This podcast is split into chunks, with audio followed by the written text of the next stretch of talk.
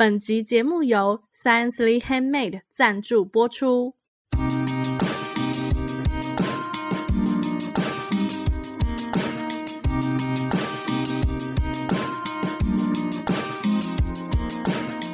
好的，大家听到这个节目的时候呢，我们一年一度的文青果排列组合感谢祭已经结束了。但是如果有听众想要参加我们时空胶囊的活动的话，想要写下你对二零二四年的心愿，或者是呃你对二零二四年的一些期许的话，希望可以在二零二四年底跟我们一起打开时空胶囊。欢迎大家可以到我们的脸书社团“文青果排列组合”偷偷留言给我们，那我们到时候会给你一个秘密的邮件信箱，让你可以寄过来。那我们收件的截止时间呢是二月八号，也就是过农历新年之前呢，你都还有机会可以把想要跟我们分享的这个时空胶囊的信件寄到我们这边。那就期待大家踊跃寄信来，然后我们二零二四年底一起开箱，期待大家来信。嗨，大家好，我们是文青果排列组合，我是 Melody，我是 Echo，我是贝果。这个节目呢，就是要让大家在短时间里轻松学品牌。我们到了这一周，要来讲预言，马上要发生的事，来预言，敢不敢？啊，不要预言啦，我们没有要那么政治。好啦，到时候我不知道我们的那个就是留言版会多可怕，好可怕。我们本来就是你知道比较比较名不见经传，然后就因为讲了预言以后，就开始就是有大批我们想象不到的一些诶黑粉吗？讲的好像很困难，但其实也是三分之一的几率。啊，我们一人猜一个就中了，一人猜一个是不是？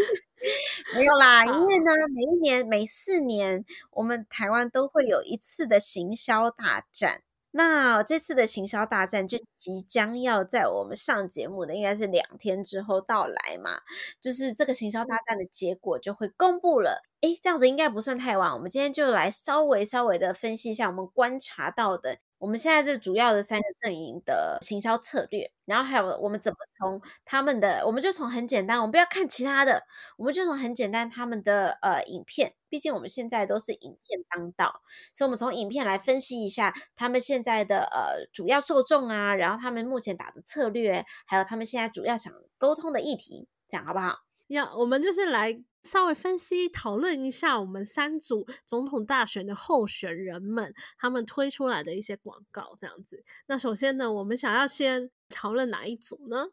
你们想要先讨论哪一组？嗯嗯，我想说，那不然就先来讨论国民党的好了，蓝营。嗯，你们你们自己觉得呢？蓝营的主要群众会是谁？我觉得兰宁他们真的就是比较主攻那个。算是长辈们吧，就是如果各位有去侯友谊官方频道去看一下的话，他的广告我觉得就是蛮直接，就是他会把他想要，嗯，比方他可能是觉得对手哪里做的不好，他就会直接点出来。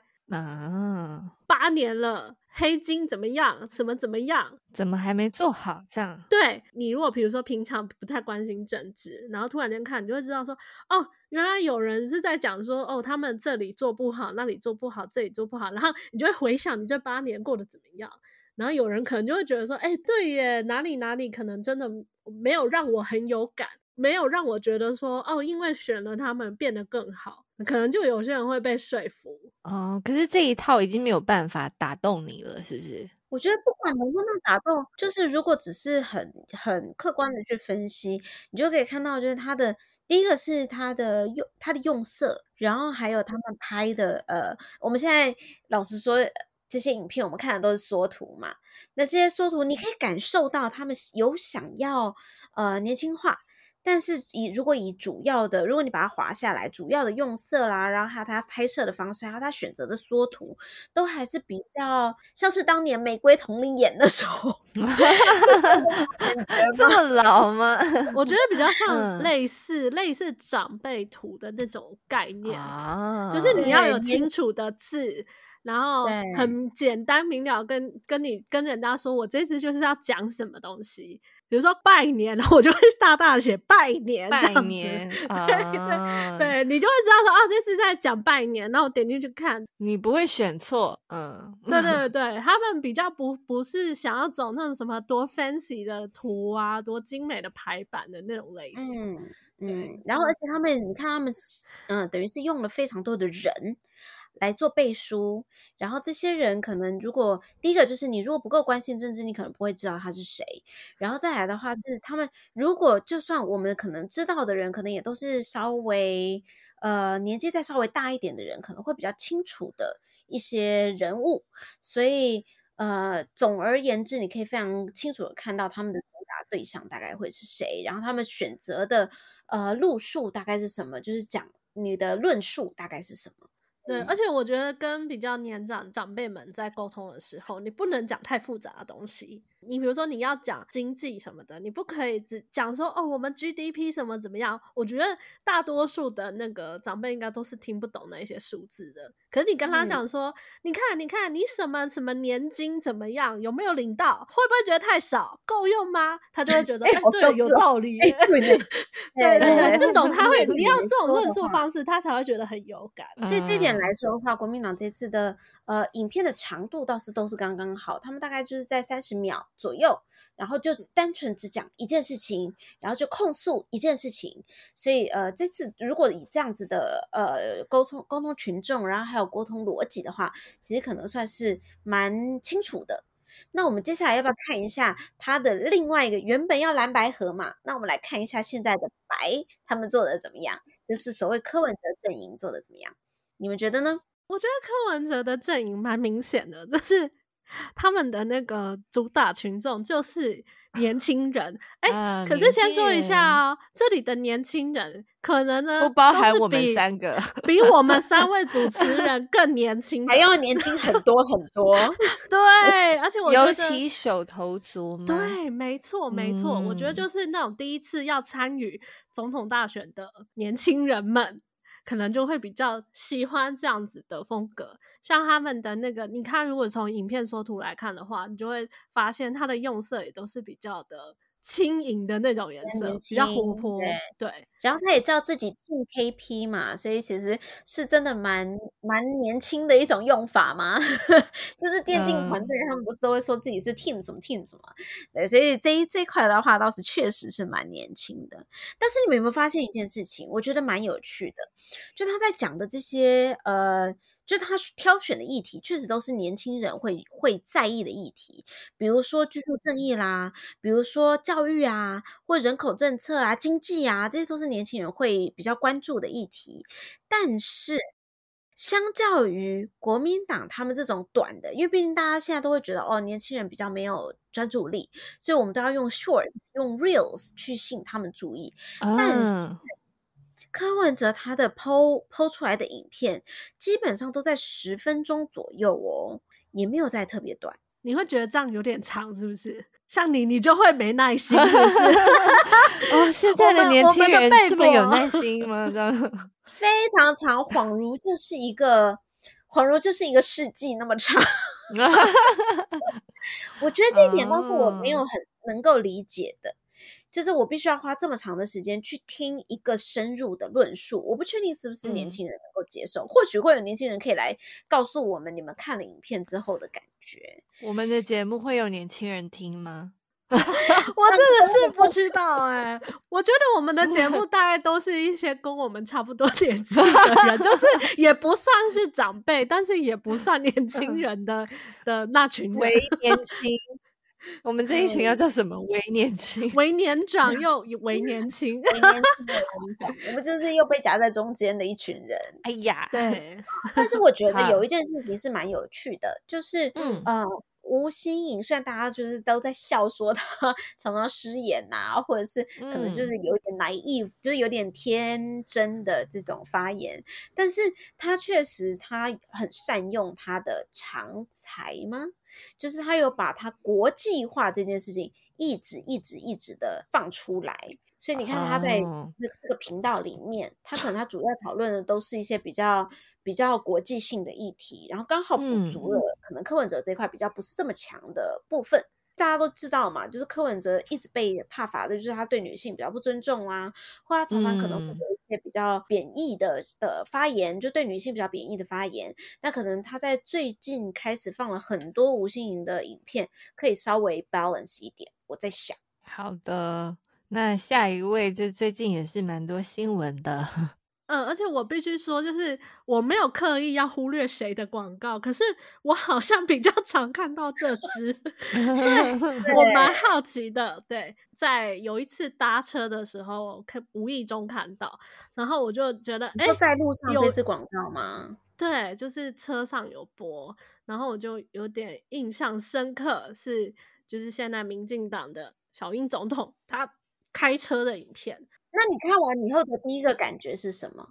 它真的很像是你在看汽车广告那种感觉啊！汽车广告不是很长，就是你开车载着家人，不是开车载着载着你身边重要的人的那种感觉。我有一个片段是蛮有印象的是，是他他有开到一个一个桥，一个上高高架桥上，然后那个桥刚好是呃离我。公司还蛮近的一个地方，所以我想说，哎、嗯，这个是在那边拍，所以我就有印象深刻。然后我想说，哇，真的很像汽车广告，嗯、所以有有有吓到这样子。嗯嗯。可是你知道他们都是在棚内拍的吗？我后来知道这件事，因为这个也有新闻，对，这个也有发新闻。所以我觉得他们针对这一支，这个算形象广告嘛？所以就是这个针对这支广告，好像也是下了很多。很多宣传，可是如果说他们其他一些比较证件上面的广告，我自己是比较没有被打到，但是他们应该是真的很用力的在推这一支开车，还是他们主打的年龄层就是我们，为为年轻，但又不到年长的那一那一群，对，没有办法理解就是年长的过去的辉煌，然后又没有办法理解年轻人现在的愤怒。哦，好像 有我们有点淡淡的哀伤，哦，有可能，因为我们就是小清新的这个年代啊，嗯、对不对？可是 我觉得有趣的是，他们可能是三个阵营里面比较打人性这件事情的一个阵营，嗯，然后里面也会有一些，就是你会想说，呃这啥？